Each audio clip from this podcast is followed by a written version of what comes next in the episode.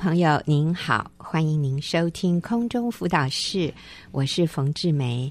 今天我请到了一位非常可爱、漂亮、年轻的姐妹啊，叫 Lily。那 Lily 她说她要分享的题目是“安稳在主爱里”啊，我觉得这个题目好棒哦。啊、如果要说安稳在主爱里，那代表就是。其实可能环境是让他觉得非常不安稳的啊，所以他需要在主爱里面找到那个安稳的力量。所以，Lily 你好，Hello，冯姐你好，嗯，好，那 Lily 你就跟我们说一下啊，呃，原来你是在一个很不安稳的一个情况里面，然后后来是在主里面找到安稳，那你就来告诉我们你的故事。好，好嗯。先生和我彼此相识六年，进入婚姻。嗯，那我们没有小孩。嗯哼，在去年一月的时候，先生离家了。嗯，那所以 Lily，你们是在结婚第几年？你先生离家的？第十六年。哦，第十六年他离家。嗯，哇，所以十六年你们是都没有小孩子？没有。哦，不过你看起来实在太年轻了，你看起来像结婚两年的样子。谢谢。OK，好，所以，所以其实你们等于是有二十二年啊、呃、认识的时间，然后这个时候他决定离家。对，好，那继续。好，那先生说，因为我的个性问题，所以他想要离婚。嗯，当时的我完全没有办法接受这样突然的变化，所以整个人就陷入了巨大的悲伤之中。嗯哼，那信主将近二十年的小妹。先传了《新乡女人》的专栏给我看，嗯，那我几乎都是每天边哭边看着这个专栏看到天亮，嗯，那后来小妹就邀我去上婚姻班的课程，嗯，听完课的感觉就像是脑袋被打开了，嗯，也体悟到我真的需要好好的审视自己对待婚姻的态度，更需要认识真理，嗯，所以你先生在离家的时候，他的意思就是都是你的问题。你的个性不好。是。啊、呃，那也没有提说是他认识了别人，没有。啊、哦，是。嗯，那你也不认为他有认识别人？不会。啊、哦，是、嗯，我觉得 Lily 好积极正面哦，对，一直跟我强调说，我我就不相信我先生是有外遇的缘故，好、嗯，那我们就相信。他真的就是因为你的个性的缘故啊！嗯、但是这个时候你接触到《馨香女人》专栏，就是我们这样的一个基督徒妇女的一个网络上面的网站，那你就来到婚姻班。是好，接着，那在这样的婚姻风暴冲击下，我真的没有办法继续工作。嗯，所以在去年四月份的时候，我就离开了工作十年的职场。嗯哼，内心从来没有这么伤心、失望、痛苦过。嗯。一直以来，我都是一个活泼开朗的人，嗯，也自觉应该是个擅长自我疗愈的人。没想到这个冲击让我完全无法出门，嗯，那期间当然也会有很多黑暗的想法，嗯哼。但是我意识到不能再这样每天哭泣了，嗯哼，一定有办法可以坚强起来，嗯。于是我在五月的时候就加入了学员妇女小组，嗯，所以去年五月是加入学员妇女小组，嗯，你。说呃，先生指责你啊，他要离家是因为你个性的问题。他有说你个性什么样的问题吗？嗯，他曾经有说过说，说他觉得我没有跟他同心。嗯，那真的等到你在学员里面学习之后，你才知道他指的应该就是合一。嗯，就是夫妻没有合一。他觉得你没有跟他合一。对，他觉得你都是。就是我行我素，按着你自己的想法去做，对，对，就是自我中心吧。嗯哼，嗯。那以前在婚姻里面，我想了解 Lily，你是不是那个？呃，因为我们看到夫妻通常一个是比较温和，嗯，另外一个就比较主观、比较强势，嗯，然后会比较有意见的。嗯，那你是那个比较温和的，还是那个比较强势、比较意见比较强烈的人？我应该是属于意见比较强烈，可是要看事情。哦。如果我对这件事情我没有任何意见，我不会做任何反驳他任何事情。可是如果这件事情我觉得，呃，我有自己的想法，嗯那我就会跟他辩论。啊，对，是是是，我啊、呃，听到很多姐妹啊，很多女性表示，我相信只是因为我没有跟男性深谈而已。我如果跟男性深谈，应该也是相同的。就是当婚姻里面没事的时候，我们都觉得对方也没那么重要。可是是当我们失去对方，嗯、当对方表示他不想再继续跟我们留在这个婚姻里的时候，嗯、我们就突然发现。原来我们好需要对方，然后这个时候我们才会觉悟过来，然后说好，那我来改，我愿意来挽回。我们才发现，其实对方对我们很重要。对，所以其实我请很多人来我的节目里面讲他们的生命故事，我也真的是希望提醒今天在婚姻里面的朋友们，如果你觉得你的婚姻很平顺，都没有问题。我们仍然要有危机意识，我们仍然要去珍惜现在的幸福，然后看重对方，而不是有一天当对方突然跟我们表明他已经不想要我们了，然后我们就突然说：“那安奈，我怎么之前从来都没有，从来没有意识到有。”这样的可能性，对。然后我们想要亡羊补牢，那这个时候真的是事半功倍，就是我们很努力，嗯、没错。但是我们得到的效果好像并不明显，对。啊、呃，那当然我是说，我们还是要继续努力啊。对。可是如果听众朋友，你现在的婚姻是看起来还不错的，我们不可以掉以轻心，嗯、我们要非常认真的是来经营，并且。珍惜我们的配偶，常常对他表达感恩和表达说：“我多么幸福，现在有你在我的身边，我好感谢你哦。”好，但是 Lily，哎，你已经错过了那段时间，所以当你发现的时候，你先生已经说他要走了。对，那你来到学员妇女小组，你发现哦，原来过去你有犯过一些错误，有，嗯。那在小组里面，当然我真的是被接纳，也被鼓励，嗯、也学习到了好多真理。我开始重新建造自己的生命，祷告接受耶稣做我的救主。嗯，从自我的宝座上下来，请耶稣坐在我生命的宝座上管理我的生命。嗯哼，我开始读圣经，到教会聚会，就这样一步一步，慢慢的从神那里支取走下去的力量。那在去年圣诞节前夕受洗成为基督徒，嗯，感谢主，所以也是因为婚姻这样的一个困难，让你来认识上帝，接受耶稣，是。哦，那也真的是这个不幸中的大幸，是，是。因祸得福，对，好，然后呢，嗯，那在妇女小组的十大信念之一，妻子透过敬重顺服，成为丈夫最重要的帮助者。那回想五年前，先生开始自行创业，经常需要周转，资金非常拮据，而我却只顾着自己的工作，不但没有关心体谅他创业的艰辛，反而照旧要求他支付房贷及家中一切开销，而我赚的钱都是我自己的。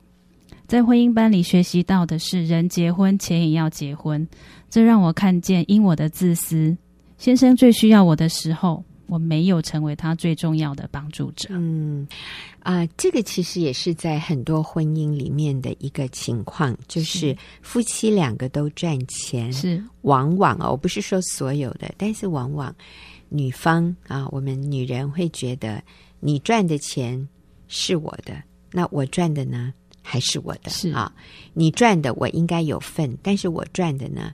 你不应，你不需要有份啊，因为我是女的啊，哈，我赚的钱是要留给我自己用的。嗯、那其实这样的一种想法是不符合这个夫妻合一的原则。是，那夫妻合一的原则是啊，我们说人结婚钱也要结婚，应该是共有的，对，绝对是共用的，对。所以男人赚的钱当然是老婆的，可是请记得，老婆你赚的钱也绝对是。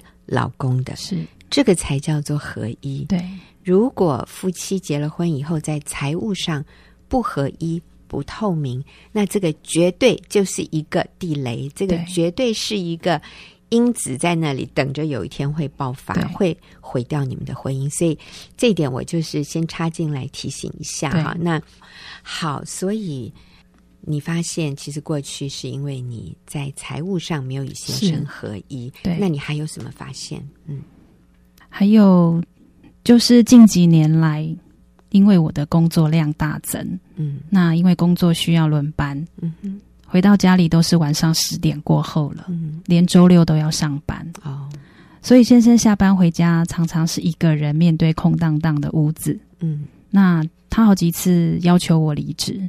但是我害怕没有收入，嗯，那就以为先生只是不喜欢我的工作，嗯哼，所以就一直不愿意离职。嗯，那其实现在才体会到，先生是心疼我，想要保护我，嗯，就这样日复一日忙碌的工作，自我中心、好强与任性，先生渐渐不再愿意与我沟通，嗯，而我却浑然不知，嗯哼，直到先生决定离家，并且坚持离婚，嗯。这是我优先顺序出了问题，因为身为一个妻子，除了敬重与顺服先生，应该要以家庭为优先，我却以工作为最优先。嗯，其实你先生向你发出了这样的一个讯息，是就是辞掉工作，是啊，呃，当然你刚讲的很好，就是他需要保护你，因为晚上真的很危险哈，那么晚回家，那其实。他也是在表达他的需要，是，就是老婆，我好需要你，所以我也提醒听众朋友，你的配偶有向你提出一些抱怨吗？其实，那他就是在表达他的需要。是，嗯，我先生昨天晚上跟我说，说他的小组里有一个弟兄就提出一个问题，那这个弟兄因为他的工作的职位非常高哈，所以。他真的是很被器重的，他真的是啊、呃，在工作上是非常被肯定，他的专业简直是 top 哈，等于是在台湾都是哇，是是很有名的。但是他他就说：“哎呀，怎么办呢？我回家我一定要把公文带回家看呐、啊，嗯、我需要把很多工作上的东西带回家，不然真的来不及做啊！我又现在又是这么高的一个主管，嗯、我不做这是。”就做不完呢，就是不负责任呢，怎么行呢？他说：“可是我的老婆就跟我发飙，我老婆就跟我生气。嗯、来，你们说我该怎么办？”那其他的弟兄就跟这位弟兄说：“哈，说其实你老婆发怨言哈，第一个她是为了你的身体，是啊，你这样子没日没夜的工作，真的你的身体会搞坏。你老婆是爱你。第二个。”你老婆有需要，他就觉得你没有注意他，是他需要你回家以后，你就是属于他的，不再是属于工作的。是，所以你的老婆这样说，她是在保护你的健康。另外一个，她也在保护你们的婚姻，因为如果她长期的觉得很寂寞、很孤单，那势必她会去找别的。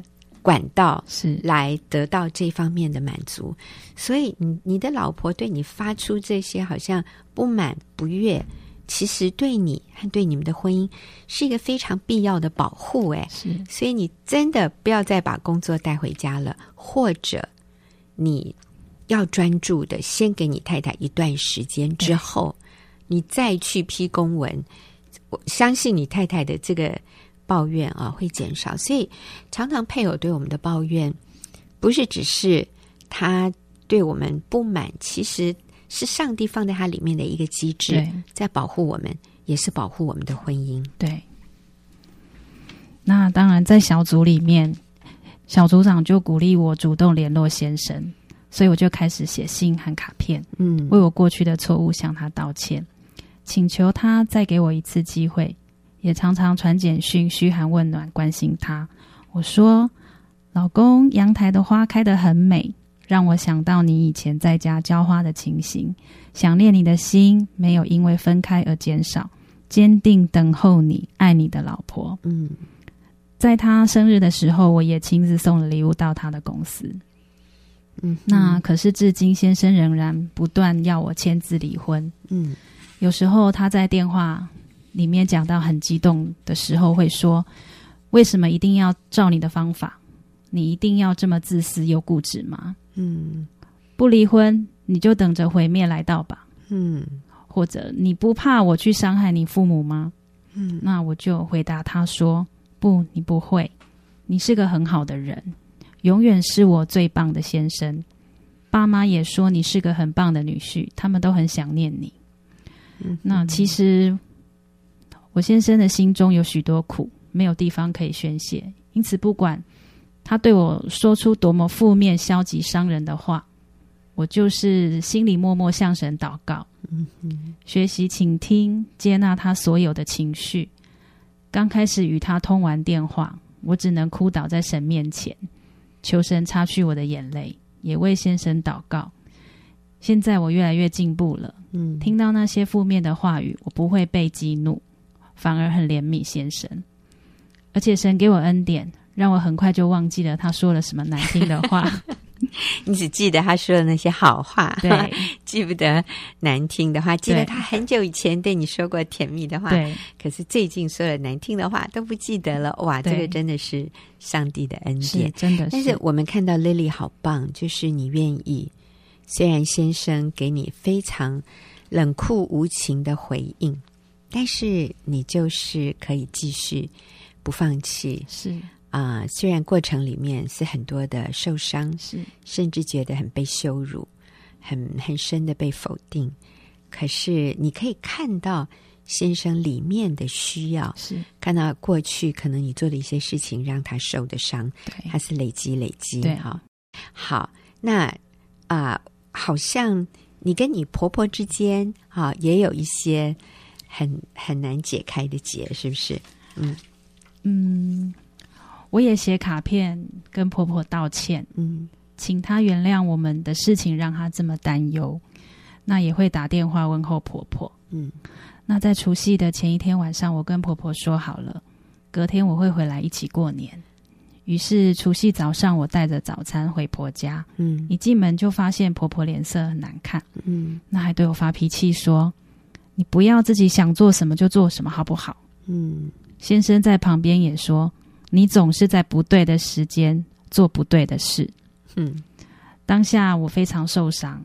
那先生说：“你马上回娘家，不要让你父母担心。”嗯，回家后我哭得很伤心。嗯，若是从前的我受到这样的伤害，我一定会躲在家里哭一整天不出门。啊，对。但那天傍晚，我却能够整理好心情回娘家过年。嗯，这真的是神机。那我不再去指望人，我的盼望是在神。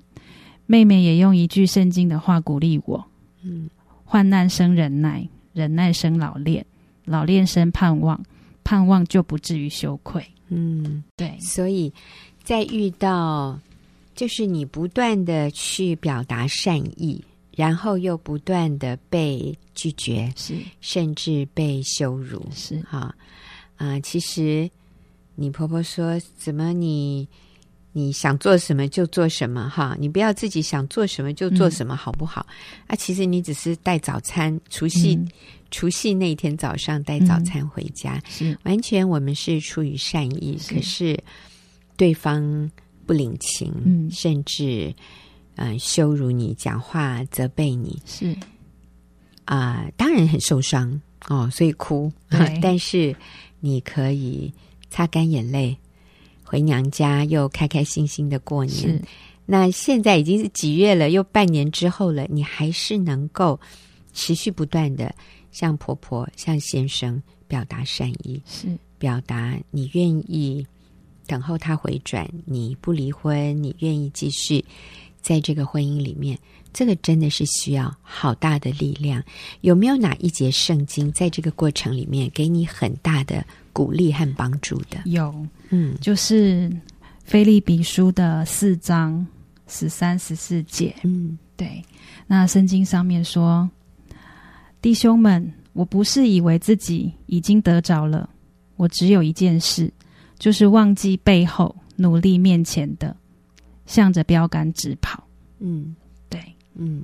那我觉得说，嗯，只要只要我自己。我只能改变自己，嗯，对，但是我希望就是能够继续的走在这个真理的路上，嗯，这样子才能有真正的自由。走在真理的路路上，才有真正的自由。然后忘记背后，努力面前。他昨天怎么羞辱我？他昨天怎么拒绝我？没关系，我忘记。然后我要向着前面的标杆直跑。我就是要走在对的路上，没错，这样才会惊艳到真正的自由。和从上帝来的真实的能力，对啊，我非常谢谢 Lily 哈，年纪轻轻有这么深的从神而来的智慧。下个礼拜我还是要请乐丽回来跟我们分享一些原则，走在这种困难的道路上，我们需要哪些真理的原则？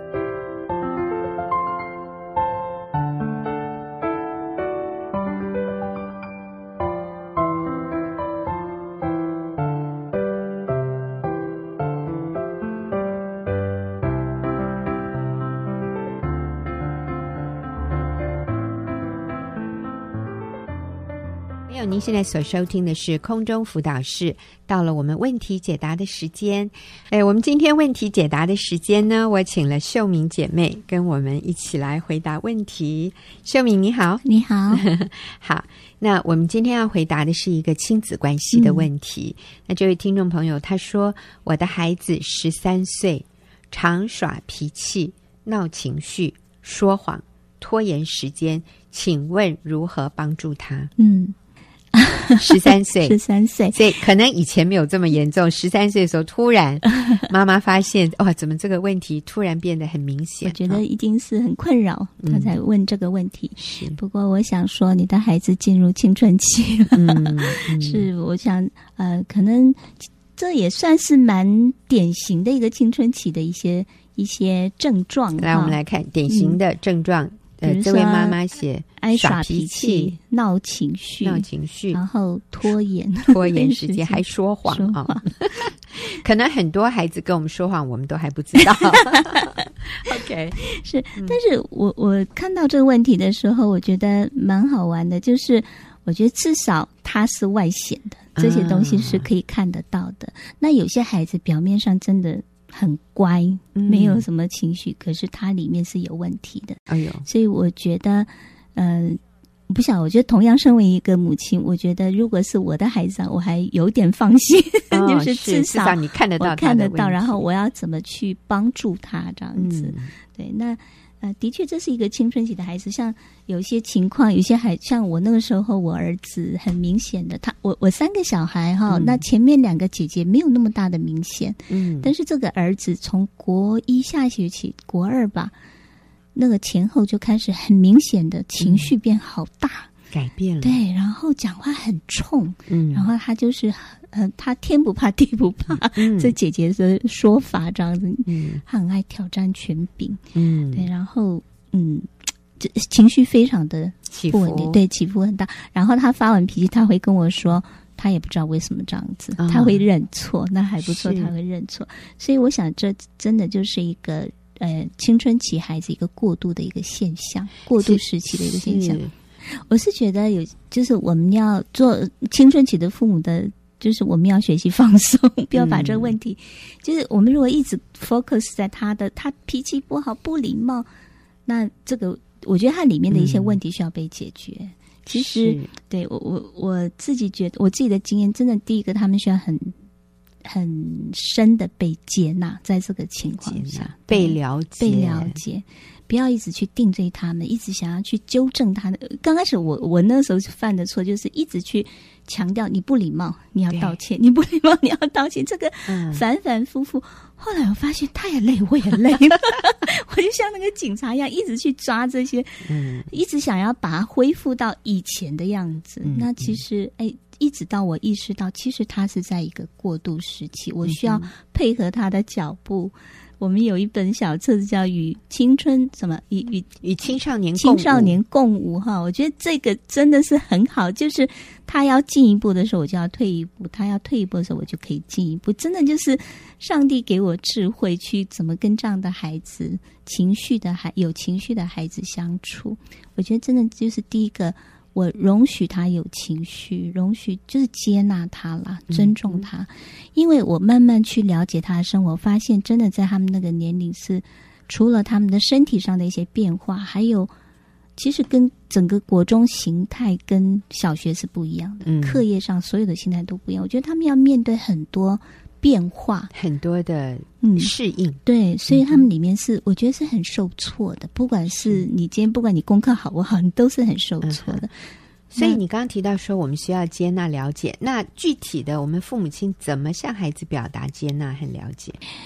我那时候开始学习去赞美他啊、哦，赞美，赞美，看到就是去去不去看他这个表面的行为，就开始我就是去赞美他是一个呃，你是一个很棒的孩子。虽然他没有做出什么很棒的，有时候对我们，但是我就是去更多的肯定他。呃，赞美他，然后，那我儿子很可爱哦。他其实他很好，嗯，他也是会帮我们做一些事情，但是他不准我们赞美。哦，是。但最近也是啊，嗯、最近我我要带姐姐去逛街，然后我说你帮我倒垃圾，不然我就要倒完垃圾去太晚了。他就说，他就说刚开始是他不要，哈，我为什、嗯、你为什么不倒完垃圾再去？他问我，我心想说好吧，你倒就倒，不倒就算了，嗯、我就走了。结果我回来哦，垃圾不但倒完。那个洗碗槽里面的碗全部都洗干净，然后他一进门就跟我说：“你不要赞美我。” 我只是觉得，他说：“你不要赞美我。”我只是觉得，我有手有脚，我为什么不工作？哇！所以我就看到说啊，他很精哎，还不可以直接那么裸露的赞美耶。可是他里面是非常需要的，嗯，更需要他父母亲是爱他，向他对表达。嗯对你说要怎么去表达那个那个尊重跟接纳，就是我觉得也是去认同他的喜好。他那个时候非常 爱他的这些偶像团体啊，我我们也是很挣扎的。但是后来我们就学习去进入他的世界，去、嗯、去认同他的，就去去喜欢跟他一起。去欣赏他喜欢的偶像，对对对，所以这个我们需要放低姿态了，真的是放降低一些谦，我们自己需要谦卑，然后是是。我记得有一个姐妹啊，她分享的让我非常感动，就是讲到她怎么去接纳她那个爱耍脾气的孩子，真的，就是有一次他们去一个类似像博物馆这样的地方参观，然后他的孩子就不知道什么原因。在那个入口的地方就开始耍脾气，嗯、然后就别扭啊、哦，然后可能就是让父母亲很难堪，可能他有骂人呐、啊，还是怎么样，嗯、然后最后到一个地步，这个就没有办法下台了，没有下台阶，就最后妈妈只好把他带出那个参观的那个地方，嗯、然后他们就坐在外面，然后这个妈妈其实她里面是很多的挫折感，嗯、或者很多的。觉得无奈，怎么会这样？嗯，但是她后来，上帝就给她智慧，她就对她的孩子说：“他说某某人，我要你知道，今天如果上帝问我，嗯、就是我已经知道你是这么爱发脾气啊，嗯、你这么难搞定的哈。今天如果上帝问我说，这么多小孩里面，你希望谁做你的孩子？”儿子，我要你知道，我不会挑一个很乖、很听话的小孩。嗯，他说我还是会再一次选择你。嗯，我会跟上帝说，我就要他，是我就是要这个小孩做我的儿子。是所以我就是要让你知道，不管你怎么样，妈妈就是爱你。我还如果可以再选择一次，我还是会选择你，因为我就是觉得。你对我那么宝贵，那、啊、我觉得，哎，这是一个很好对孩子表达无条件接纳的方式。我们不是同意说你可以这样乱发脾气，嗯、而且我很欣赏你乱发脾气，不是这个意思，嗯、而是说我接纳你现在是不完美的，嗯、一点都没有减少我对你的爱和接纳。你这种乱发脾气，并没有让我后悔生了你。嗯、对，其实。我觉得其实孩子，我我们有一本书叫做《爱你耍脾气的孩子》哈、嗯，这是学院出版的。我觉得这本书给我很大的帮助。其实它里面一直强调，爱耍脾气的孩子，其实他也在，他就是在试测试妈妈，你真的爱我吗？我这么不可爱，对，你还爱我吗？我觉得。这些孩子里面其实是在发出一些求救的讯号。是我里面很错乱，我自己没办法解决我自己的问题，那我先丢给你，你要比我更强壮。对，可是如果你今天跟我一样情绪不稳定，那我会更慌张，我不知道要怎么依靠谁。可是我只能依靠你，就是类似这样的一个过程心情。所以刚才秀敏给我们的建议是，我们一定要接纳这个孩子，是肯定他的价值。嗯，对。嗯、呃，那还有一点就是，呃，父母亲的榜样。嗯，其实榜样，呃，他我刚刚提到，他们需要一个更强壮的肩膀。他要确定今天这个陪伴我的人是不是够强壮，情绪上够强壮，嗯，还有他的生命是够强壮。所以，呃，那个《爱你耍脾气的孩子》那本书里面有一句话，我觉得很棒。他说：“你能给孩子最大的礼物，就是无条件的爱和教导。”这两样东西是他一生里面最感到最重要。他知道，不管在什么情况之下，父母亲是完全的接纳他、爱他的。嗯，对。那我觉得我们也要醒视我们自己，孩子对我们有些情绪，是不是我们里面有一些我们自己需要负责的部分？嗯哼，对，是不是我们有像有一段时间啊？对我也是很愚昧，就是我没有顺服，我没有。从里面敬重顺服我的丈夫，嗯，所以我常常不经意的会透露出对我的老二二女儿，常常会讲说你爸爸怎么怎么样。其实我认为我已经很轻描淡写，我根本没有。可是这些话会落在他的里面，所以他有阵子，其实他不只是对爸爸态度很不好，很反叛。他对我也是，有些时候他会说：“你还不是一样。”嗯，因为我我就我看到他态度对爸爸不好的时候，我去纠正他。他说：“你还不是一样。嗯”只是因为他知道，嗯，他他那个讲的很小声，嗯、他 知道、嗯嗯，对，所以啊，我那时候就发现说是我的问题。有些时候孩子对你对父母有情绪，是父母造成的，我们需要去检视我们自己。所以我那时候就。跟他回，向他悔改，我向他认错，是我错了，然后重新。那现在真的是，他现在还会坐在爸爸摩托车后面一直讲，一直讲，啊，还还他们关系现在变得很好。所以道歉认错，如果是我们的问题，我们要向孩子主动。做这个榜样，嗯，所以你知道吗？我的孩子他们乱发脾气完之后，他们是会跟我道歉的，嗯。所以我觉得这是一个很好的一个互动。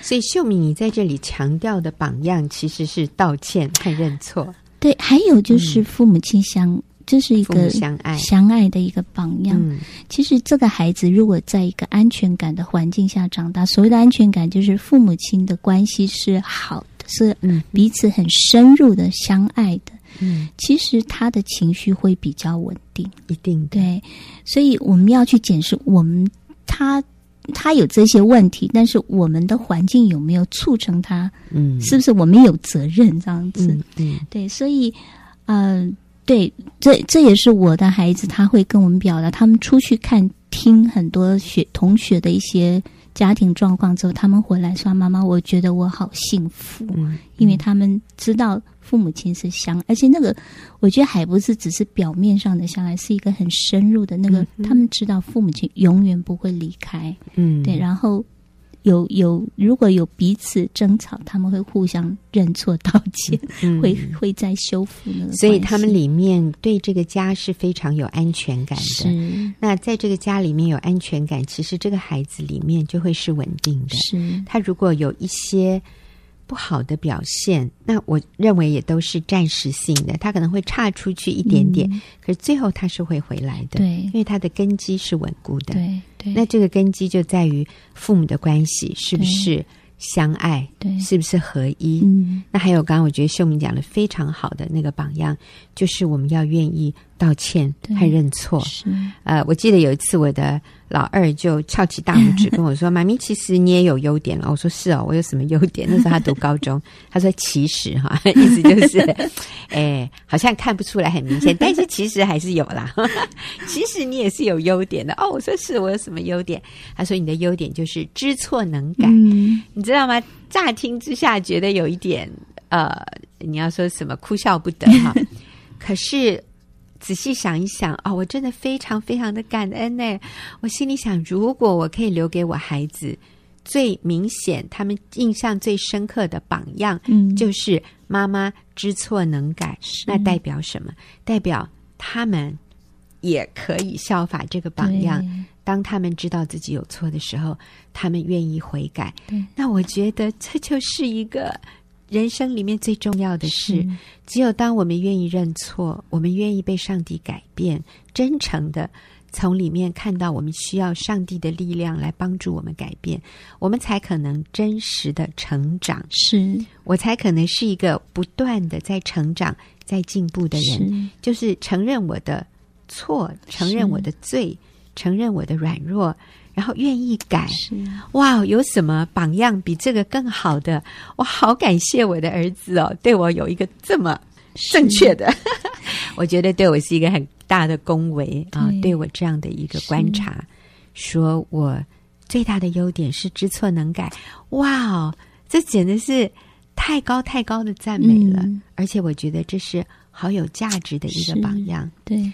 所以，我们认错、改变，不会让孩子轻看我们。对，对嗯、那我也要说，这个就是孩子所谓的坚强，就是妈妈、嗯、这个父母是强壮的，不是那个打不倒的强壮，而是他们里面谦卑的，对那个生命可以带领他们往前走。